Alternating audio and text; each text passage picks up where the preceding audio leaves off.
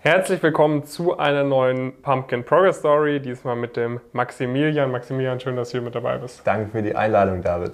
Maximilian, erstes Semester an der Frankfurt School und äh, genau, auch jetzt äh, schon seit einer Weile bei uns im Coaching mit dabei. Genau. Hat sich jetzt schon sein erstes Praktikum für den Sommer sichern können und wir werden heute auch über deine Erfahrungen sprechen, deine Motivation etc. Schön, dass du hier mit dabei bist. Ich freue mich drauf. So, ich würde sagen, wir starten wie immer chronologisch. Fangen wir mal an beim Abitur. Wann hast du dein Abitur gemacht? Und äh, was war damals so ein bisschen das, das große Ziel nach, dem, nach, dem, nach der Schule? Genau, also ich habe mein Abitur im Sommer 2020 absolviert in Hessen. Und schon während der Oberstufe habe ich mich natürlich gefragt, wo möchte ich mal hin? Was sind so meine Ziele, studientechnisch, berufsmäßig? Und dann bin ich relativ schnell auf BWL gekommen. Warum? Mhm. Ich habe mich für Wirtschaft interessiert. Ich habe mich aber auch für Politik, für Banken, für Institutionen interessiert. Und dann dachte ich, okay, BWL ist so diese Schiene, auf der ich mal meine berufliche Zukunft aufbauen kann. Und dann gab es bei uns relativ viele Infovorträge in der Schule, Karrieremessen, Informationstage. Und da wurde mir dieses duale Studium sehr nahegelegt. Mhm. Die perfekte Mischung zwischen Praxis und Theorie, diese Verzahnung. Man verdient doch Geld dabei. Man verdient Geld, das sind natürlich immer diese positiven Aspekte. Aber ja, ich habe mich dann auch zu entschlossen und habe dann eben im Oktober 2020 ein duales Studium gestartet. Mhm. direkt im Anschluss? Direkt im Anschluss, mhm. genau. Keine Wartezeit dazwischen, direkt dann losgelegt. Und es war eine Kooperation mit einem internationalen Unternehmen, also auch nochmal ein zusätzlicher Aspekt. Gut Geld, diese Verzahnung und dann noch internationaler Konzern. Aber ich bin dann relativ schnell zu der Entscheidung gekommen, nach zwei Semestern, dass diese Richtung eventuell doch nichts für mich sein könnte. Warum? Ich fand die Praxisphasen nicht ganz optimal von der Aufgabenstellung her. Das war Marketing, war die interne Logistik. Und ich mhm. habe für mich eher gesehen, okay, mir hat zwar dieser Wechsel Spaß gemacht zwischen den Abteilungen, dieses schnelle Eindenken, aber mir hat so ein bisschen auch dieses Analytische und vor allem das Kommunikative gefehlt. Und da bin ich dann relativ schnell auf diese Schiene gekommen, okay, vielleicht gibt es da doch einen anderen Beruf, der besser geeignet wäre. Und das ist dann schlussendlich die Beratung, die Unternehmensberatung geworden, weil man eben schnell sich neue Prozesse eindenken muss im Unternehmen, bei anderen Firmen, aber trotzdem auch seine täglichen Aufgaben hat und vor allem eben auch das Kommunikative hat. Du musst Workshops moderieren, du musst beim Kunden deine Vorträge pitchen und du musst natürlich eben auch diese Prozesse analysieren können. Und daher bin ich dann zu dem Entschluss gekommen, okay, ich beende das Studium an dieser Stelle, mache einen Cut und ich fange eben von vorne neu an und deswegen kam es dann zu der Entscheidung, an die Frankfurt School zu gehen, auch durch einen sehr guten Freund von mir, deinen Namensvetter der David. Und ja, seitdem bin ich an der Frankfurt School und dann bin ich unter anderem auch zu euch gekommen.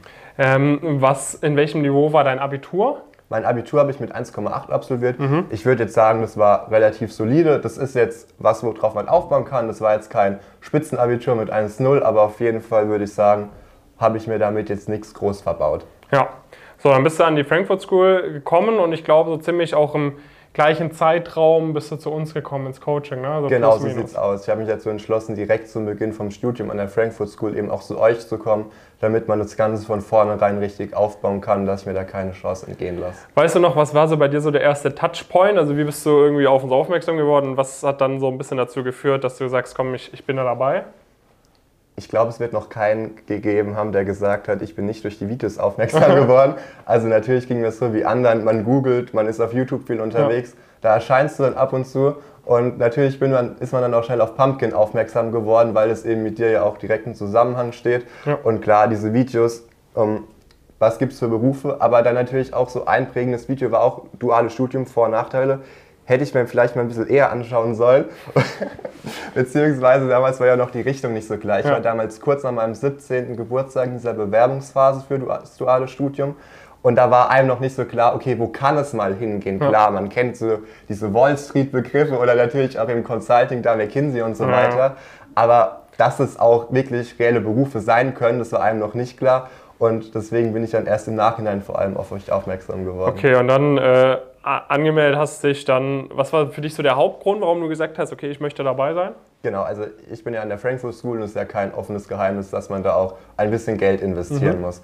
Und von daher war ich der Auffassung, dass ich auch zur Selbstgerechtigkeit eben sage, okay, wenn ich schon das Geld investiere, wenn wir schon dieses Geld in die Hand nehmen, dann soll ich das auch gefälligst lohnen. Also auf der einen Seite von meinen schulischen Leistungen, aber natürlich, wie wir alle wissen, es sind nicht nur die schulischen Leistungen oder soziale Engagement, sondern eben auch vor allem die Praktika. Und ich bin der Auffassung, man kann einzelne Schritte im Bewerbungsprozess wahrscheinlich auch selbstständig lösen, aber dieses Rundumpaket von der Findung überhaupt, was für Praktika sind es, welche sind derzeit angemessen, bis hin zu den Bewerbungsunterlagen und vor allem der Interviewprozess an sich dann auch, dass das eben diese Kombination ist, die man alleine relativ schwer lösen kann in der Gesamtmasse und da bin ich mir dann auch wieder, glaube ehrlich gewesen und gesagt, okay, alleine schafft man das schwer, ich hole mir da Hilfe und deswegen habe ich ja entschlossen, gleich am Anfang da loszulegen. And you're never looking back?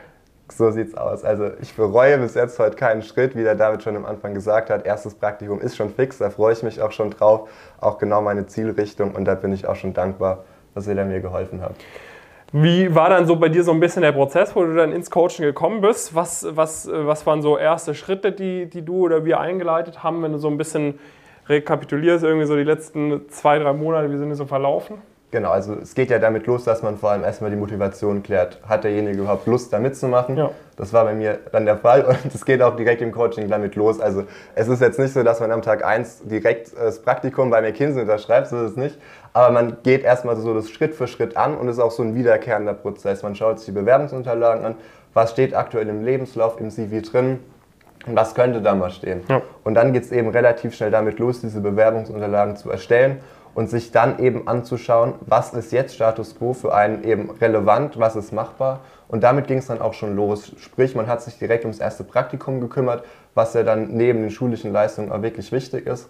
Und da ging es dann quasi los, dass ihr mich so in die Richtung gecoacht habt, in die Richtung gelenkt habt, was für mich machbar ist. Und dann ging es schon mit dem Bewerbungsprozess an sich los. Was waren so Sachen, wo du sagst, weil du hast auch vorhin so ein bisschen gesagt, ne? Natürlich, man, man, haben auch Leute vor uns geschafft, äh, zu McKinsey zu kommen, genau. obviously. Es werden auch aktuell noch Leute schaffen, zu McKinsey zu kommen, die nicht bei uns dabei sind, logischerweise. Ich denke mal, es wird sich schon immer mehr in die Richtung entwickeln, dass immer weniger Leute schaffen, da reinzukommen, äh, die nicht bei uns dabei sind. Ähm, aber was waren so Sachen, also aber natürlich, ne, du, du brauchst einfach länger. Du wirst gewisse Sachen ja. irgendwie ineffizienter machen etc. Und es ist halt dann eine Frage von, wie schnell schaffst du, schaffst du es überhaupt. Was waren irgendwie so ein, zwei Sachen, die du, wenn du es jetzt selber versucht hättest oder wo du vielleicht auch bei Kommilitonen siehst, die nicht bei uns dabei sind, obwohl es aus deinem Jahrgang schon einige gibt, die dabei sind, äh, was sind so Sachen, wo du denkst, ja, okay, das hätte ich vielleicht ganz anders angegangen oder, oder bei weitem, das hätte ich, da hätte ich nicht dran gedacht, irgendwie so. Genau, das wurde mir schon relativ schnell in meiner Status Quo-Analyse bewusst, wie so ein Prozess überhaupt abläuft, beziehungsweise wie kompliziert er auch sein kann. Ja. Da wurde ich gefragt, ja, angenommen, du machst jetzt ohne uns, wie gehst du jetzt dein erstes Praktikum an? Ja, dann habe ich natürlich geantwortet, ja, ich gehe mal auf Google und tippe da was zusammen, irgendwie Beratungspraktikum nach dem ersten, zweiten Semester. Und ja, das habe ich dann auch mal spaßeshalber gemacht.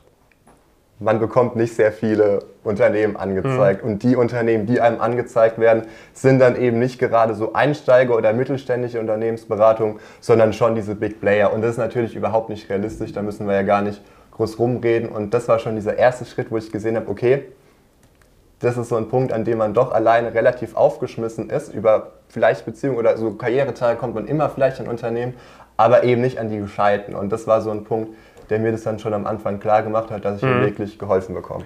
Ja, es geht halt schon da los, so das, das sehen die meisten gar nicht als Problem. Ne? Die denken, ja. okay, man braucht halt irgendwie Unterstützung bei der Bewerbung.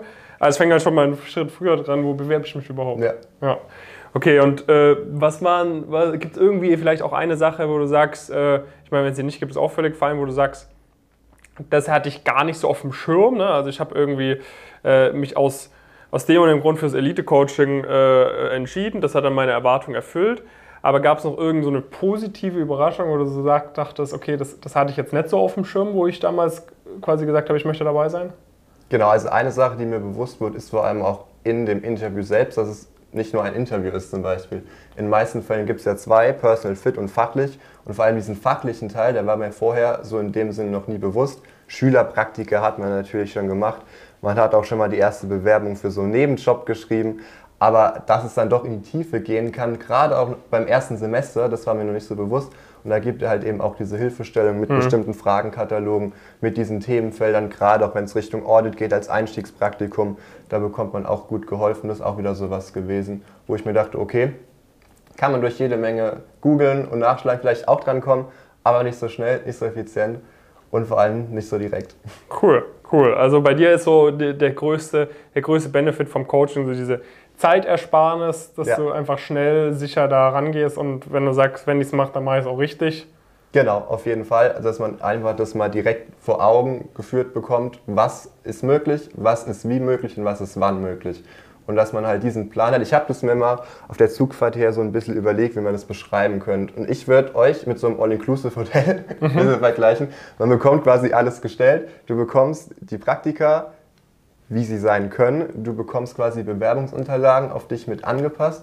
Du bekommst diese ganzen Hilfestellungen, aber Essen und Trinken musst du trotzdem selbst. Das heißt, du bist unterstützt ja. in jeder Lebenslage, aber trotzdem im Endeffekt musst du es selbst machen. Und das ist natürlich auch Sinn und Zweck davon.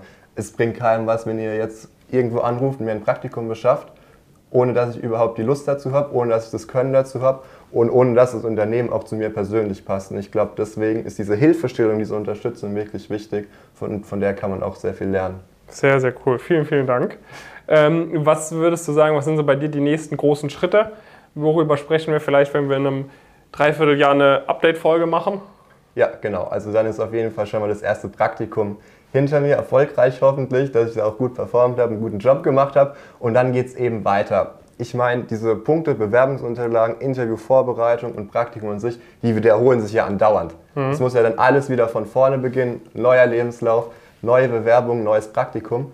Und ich würde sagen, es wird sich wahrscheinlich gar nichts grundlegend ändern, sondern der Prozess und die Reihenfolge bleibt die gleiche. Aber das Niveau ist dann natürlich höher. Das ist ja so, wir fangen jetzt bei so einer mittelständischen Unternehmensberatung an und von der können wir uns ja dann Stück für Stück weiter nach oben zu den Big Playern arbeiten. Und das ist natürlich auch Ziel und Zweck.